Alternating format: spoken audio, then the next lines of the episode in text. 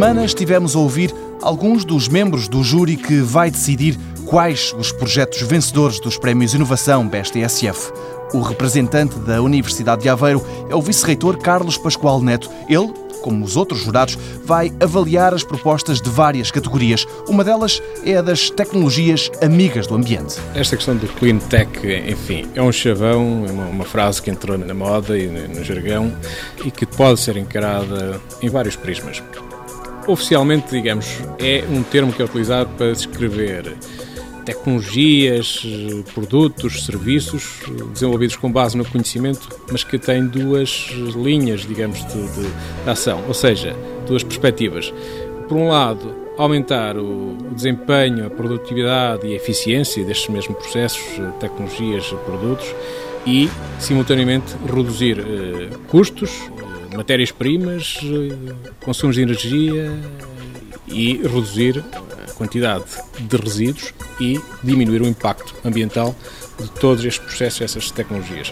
É um conceito que está associado, obviamente, ao desenvolvimento sustentável, à reciclagem, à diminuição dos gases de estufa, à utilização de recursos renováveis, enfim, pode ter esta leitura transversal. E quando estiver a avaliar os projetos concorrentes à categoria Clean Tech, principalmente nos ligados à indústria química, Carlos Pascoal Neto vai procurar quatro características em particular. As tecnologias verdes Dentro desta perspectiva de clean tech, tem também quatro denominadores eh, comuns.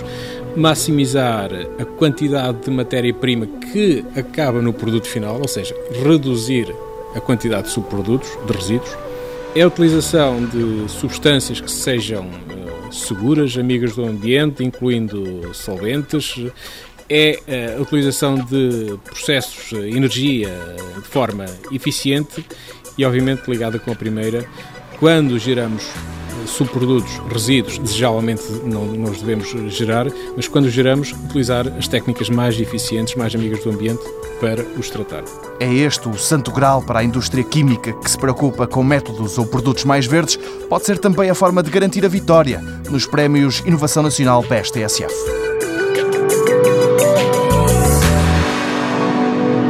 Mundo Novo um programa do Concurso Nacional de Inovação BSTSF.